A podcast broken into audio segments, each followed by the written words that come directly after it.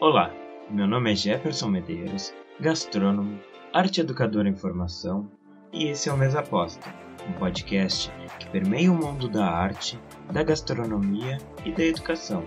E o tema de hoje é a dieta monótona. Vem, a mesa tá posta!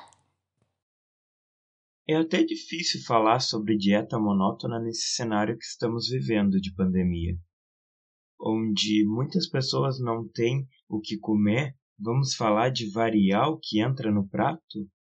Eu não vou entrar mais nesse papo de que temos outras coisas mais importantes ocorrendo no país, pois senão toda a questão alimentar que eu entrar aqui vai parecer rasa.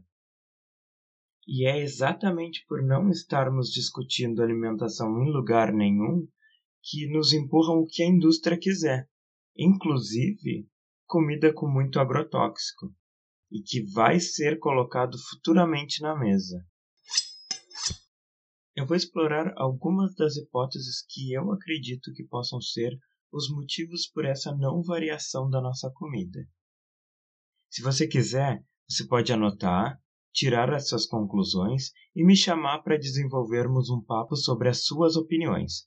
Além do mais, você pode colocar outros fatores que eu não coloquei aqui. Quem sabe isso não vira um tema? Mais do que nunca, essa baixa variedade dentro do prato se dá pela falta de dinheiro. Está cada dia mais difícil abastecer as casas brasileiras com comida de qualidade. Ouso dizer só com comida já está difícil. Conforme vai caindo o poder de consumo das pessoas, menos variedade vai entrando no cardápio.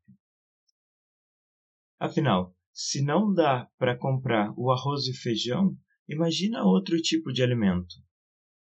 O feijão está custando na casa dos sete reais o quilo. Já a ervilha seca está custando quase os mesmos sete reais o meio quilo. Assim como a ervilha, todas as outras possíveis substituições, como a lentilha, o grão de bico, a vagem, estão na mesma casa de preço, ou seja, não é possível fazer nenhuma troca justa.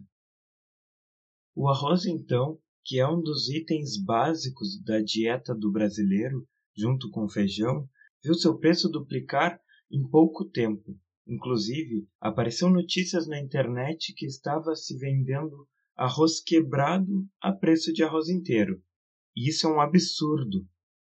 A substituição que normalmente fazemos para o arroz é o macarrão. Parece que é uma troca justa, mas se você fizer as contas, sai pelo mesmo preço ou até mais caro. Afinal, o macarrão é vendido em pacote de meio quilo já o arroz, por quilo. A massa perdeu seu status de acessível também pelo aumento do preço do trigo. Consumir carne animal e derivados, então, está cada vez mais inacessível. Mesmo o corte do boi considerado inferior, ou de segunda, está custando pelo menos 25 reais o quilo. O peixe, mesmo aqui numa cidade que é rodeada por água, já vinha sendo uma carne que era consumida só na Semana Santa.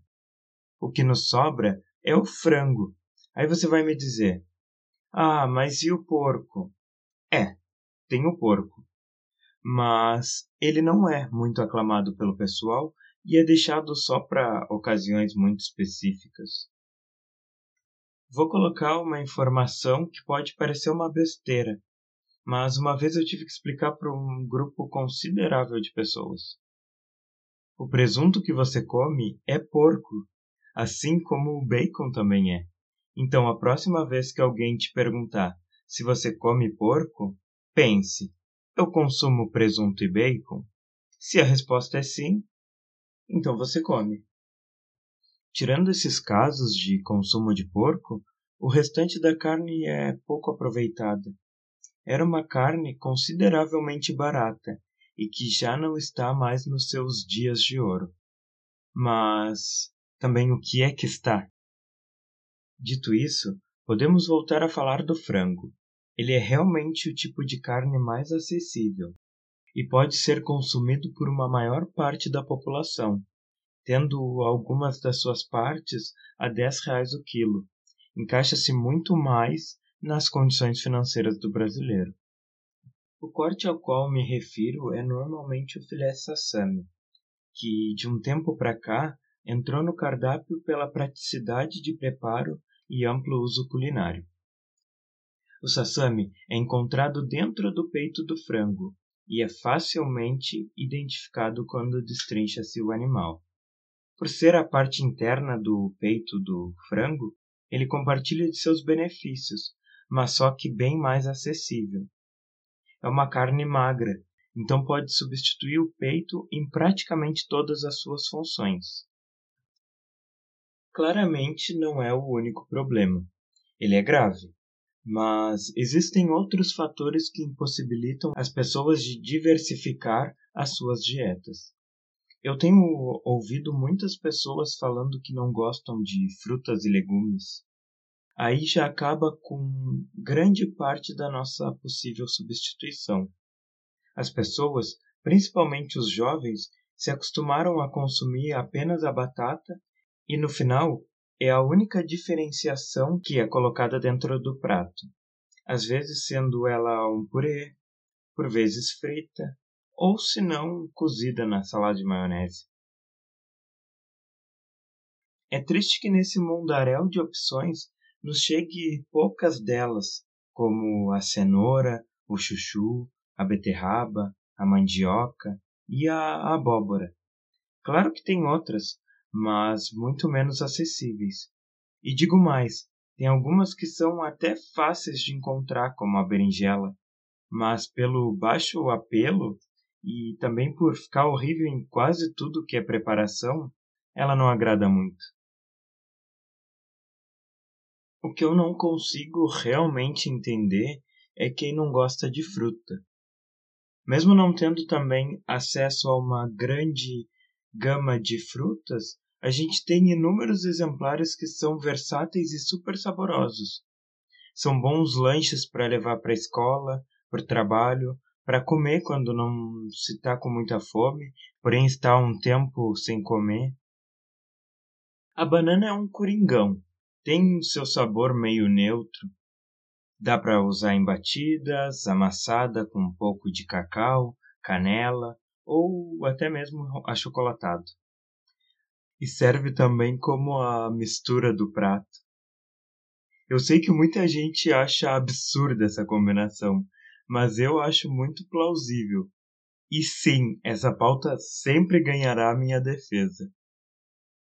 Eu detesto maçã, mas ela também é um ótimo lanche para tarde. É rica em fibras que ajudam o intestino a funcionar bem. A bergamota debaixo do sol, então, não tem coisa melhor. Por mais que seja muito difícil colocar na sua alimentação esse tipo de insumo, tente, porque faz toda a diferença na sua saúde. Falando em saúde, eu coloco o nosso último tópico para discutirmos aqui hoje, que é por que não conhecemos o nosso corpo. Quando a gente não conhece ou entende um pouco sobre alimentação, a gente acha que tudo se resume a proteína e carboidrato. E isso está bem errado, porque existem vários outros macros e micronutrientes que devem fazer parte da nossa dieta. É muito engraçado ver as pessoas falando de alimentação vegetariana, usando essa régua da proteína e do carboidrato que não faz o mínimo sentido.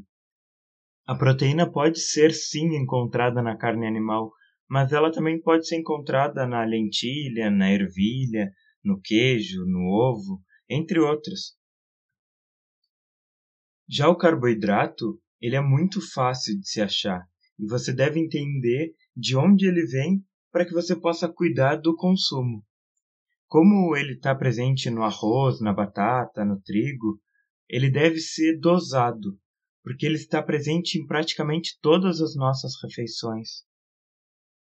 Tem mais um monte de nutrientes, mas eu vou deixar para um próximo episódio. Vou explicar direitinho sobre cada um dos macro e micronutrientes e as suas funções, para que possamos entender o que estamos comendo e se o tipo de alimentação que a gente faz é rica ou é pobre. Foi colocado aqui três tópicos pelos quais eu acho que a nossa alimentação não varia. São eles: pelo alto preço dos insumos, pela aversão a legumes, frutas e verduras e pela falta de conhecimento sobre as necessidades do nosso corpo. Eu gostaria muito que você interagisse comigo para que possamos pensar mais sobre e construir o um mundo com um entendimento maior sobre a importância de uma dieta nutritiva. Nos próximos episódios debateremos sobre esse tema e muito mais. Inclusive, se você gostou, quer tirar uma dúvida, colocar outro questionamento ou caso queira só bater um papo, você pode me achar nas redes sociais através do perfil E aí Jeff. Eu conto com você no próximo programa.